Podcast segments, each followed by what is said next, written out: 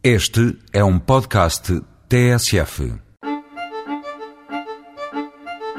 O coração bate depressa quando se atinge o castelo de Algesur. De um lado, vê-se o mar e a mancha verde do Parque Natural da Costa Vicentina. Do outro, os campos férteis das margens da Ribeira de Algesur. A beleza é muita, mas o coração bate depressa por causa da subida. Algesur é uma vila branca encavalitada no monte.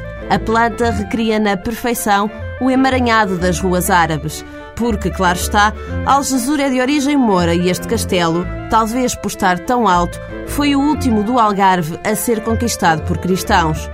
Algesur tem mais coisas para ver: museus, igrejas, casas de brasão e uma curiosa fonte das mentiras, onde ainda hoje se esconde uma amor encantada. Para dormir, apenas a um quilómetro de Algesur, está o Mushima. Mushima é uma palavra do quimbundo angolano que quer dizer coração. A propriedade tem um circuito de manutenção, tiro com arco, piscina biológica e bicicletas para emprestar. Nos sete quartos não há televisão e música só na sala. Foi tudo feito estritamente para o descanso. Para os mais pequenos há ainda um burro e uma porca para brincarem e 28 hectares para correrem à vontade. O Mushima tem um nome que lhe fica bem. Este turismo rural em Algesur fica mesmo no coração.